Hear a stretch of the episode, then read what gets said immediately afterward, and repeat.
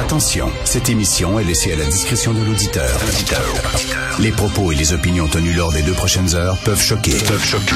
Oreilles sensibles s'abstenir. Richard Martineau. Martino. Un animateur pas comme les autres. Richard Martineau. Cube Radio. Bonjour, bon mardi tout le monde. Merci beaucoup d'écouter Cube Radio. Moi, j'aime ça m'obstiner. J'aime ça débattre. Je suis un homme d'une autre époque, je le sais, parce qu'aujourd'hui, on peut pas élever la voix, on peut pas débattre. Ça n'a pas de bon sens. Il y a des safe space dans les universités, il y a des avertissements dans les films, il faut pas choquer les gens, tout ça. Non, moi, j'aime ça. C'est comme les Français, là, un, bon débat corsé, et surtout quand c'est avec des adversaires redoutables, comme euh, la semaine dernière avec euh, euh, Thomas Mulcair concernant la loi 21. C'était le fun, c'est bien. Puis je pense que les gens aiment ça aussi, des confrontations d'idées. ça nous aide fois à voir plus clair. Donc, et ça, ça prouve aussi que ben, à Cube Radio, à Québécois, ben, c'est pas tout le monde qui penche sur le même côté. Il y a des débats d'idées. Euh, je dis ça parce que je veux, je veux répondre à, à José Legault aujourd'hui, que j'aime bien, que, que je respecte énormément. J'aime bien la lire, une femme intelligente, posée. Euh, euh, et aujourd'hui, ben, je suis pas d'accord avec, comme j'étais pas d'accord avec Thomas Mulcair la, la dernière fois. Puis, bon, c'est correct correct de pas être d'accord, c'est le fun. Au contraire, du choc et des idées naîtra la lumière. C'est ce qu'on disait avant. Hein, maintenant, on veut pas confronter des idées parce que c'est agressif. J'ai lu même dans un manuel euh, des euh, universités euh, du Québec le réseau des universités du Québec où on demande euh, aux gens qui travaillent euh, dans ce réseau-là de ne pas utiliser de métaphores guerrières ou sportives parce que c'est trop violent. Voyons, voyons, voyons. Bon, alors, José Legault euh, écrit une chronique aujourd'hui, Loi 21, l'irrécupérable dialogue de sourds. Et elle dit que d'un côté comme de l'autre, tant chez les opposants de la Loi 21 que chez les gens qui défendent la Loi 21, les deux côtés, c'est caricature l'autre côté, le côté adverse, euh, c'est les insultes, euh, tout le monde est collé au plafond, le ton monte, euh, on se crie après, c'est déraisonnable et tout ça. J'ose être en désaccord avec José Legault parce que moi, ce que je vois, peut-être que vous voyez pas la même chose que moi, peut-être que vous êtes d'accord avec José. Allez la lire d'ailleurs, c'est un texte très intéressant. Ce que je vois, c'est d'un côté, des gens qui caricaturent la loi 21, des gens qui euh, colportent des mensonges sur la loi 21, en, en, oubliant, par exemple, le fait qu'il y a une clause grand-père, en disant que euh, c'est tous les fonctionnaires qui sont touchés par la loi 21, alors que c'est seulement les fonctionnaires en position d'autorité, en disant que la jeune femme, euh, la jeune enseignante de l'Outaouais a perdu sa job, alors qu'elle n'a pas perdu sa job, parce que si elle avait perdu sa job, ça voudrait dire, ça voudrait dire qu'elle travaillait déjà comme fonctionnaire, et si elle travaillait déjà comme fonctionnaire, ben, elle est protégée par la clause grand-père, et elle a le, le droit de porter des signes religieux. Bref, il y a des gens qui collent pas toutes sortes de choses sur la loi 21 et qui profitent euh, de la loi 21, en fait, pour dire que le Québec est raciste, intolérant, xénophobe. J'ai encore vu passer des trucs sur les médias sociaux aujourd'hui. Euh, et là, je vise pas euh, du tout Thomas Mulcair, c'est absolument pas son discours. Là. Thomas, euh, Thomas trouve que c'est une loi euh, discriminatoire, il a tout à fait raison, là, mais il, ne profite pas de la loi 21 pour blasser le Québec, absolument pas. Il s'en prend à la loi elle-même et c'est tout.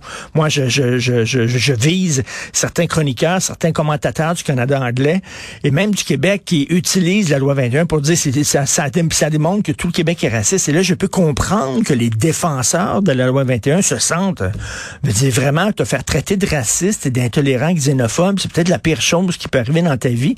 Et je peux comprendre qu'ils réagissent euh, promptement en disant, ben c'est faux, c'est complètement faux.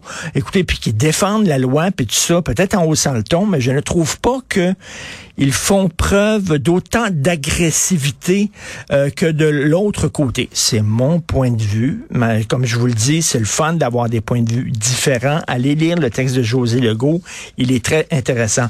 Le texte dans Le Devoir aujourd'hui c'est une autre chose totalement. Vous savez, les avertissements avant les films et les séries. Radio-Canada avait commencé ça. Il y a un avertissement avant La Petite Vie en disant que, bon, c'était fait euh, de, à une certaine époque et tout ça. Et là, il y a des gens qui ont été étonnés de voir, euh, il y a deux films qui ont été diffusés sur Art TV, euh, Art TV qui appartient à Radio-Canada. Donc, La Cage aux Folles, le film hilarant de Édouard Molinaro, et Crazy, le magnifique film québécois là, de Jean-Marc Vallée. Les deux films sont précédés d'un avertissement en disant, vous savez, ces films ont été faits à une certaine époque et les représentations culturelles contenues dans le film peuvent choquer euh, dans le contexte actuel. Taboire, on est rendu là. La cage aux folles, quelqu'un qui regarde la cage aux folles, un, c'est une grosse comédie. OK, poète, poète, tagarade, c'est une grosse comédie, là. Euh, c'est du vaudeville.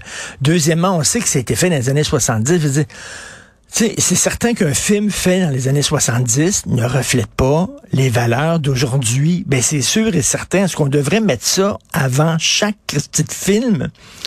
Là, c'est quoi? Hein? tous les films faits avant 2021 seraient précédés d'un avertissement.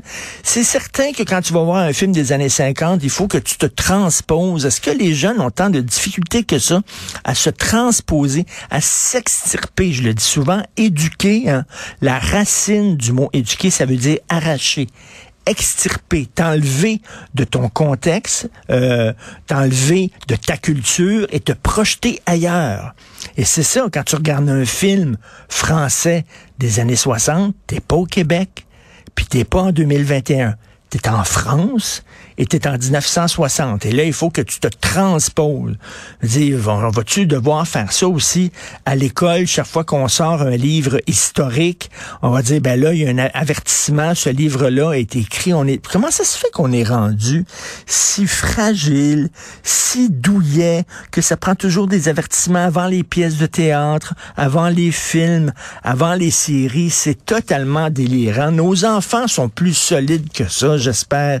Ils sont d'en prendre. Si on les protège trop, ben c'est comme tu sais, c'est comme quand j'étais petit, on mangeait du sable, puis on, se construisait des, euh, des, des, anticorps, on disait. Là. Aujourd'hui, là, mon Dieu, ton enfant un petit peu de sable dans la bouche, c'est l'armée du purel qui débarque, puis ouais donc, on va y laver les mains, puis on va y laver la bouche et tout ça. Alors c'est un peu ça, là. Tu sais, on, on, on, on joue plus dans la boîte. Puis on joue plus dans la boîte même idéologique, puis dans la boîte historique, puis euh, on veut protéger nos enfants dans un environnement hyper sécuritaire, hyper propre, hyper nettoyé. Ça fait que dès qu'il y a un petit microbe qui arrive, ces enfants-là attrapent une grippe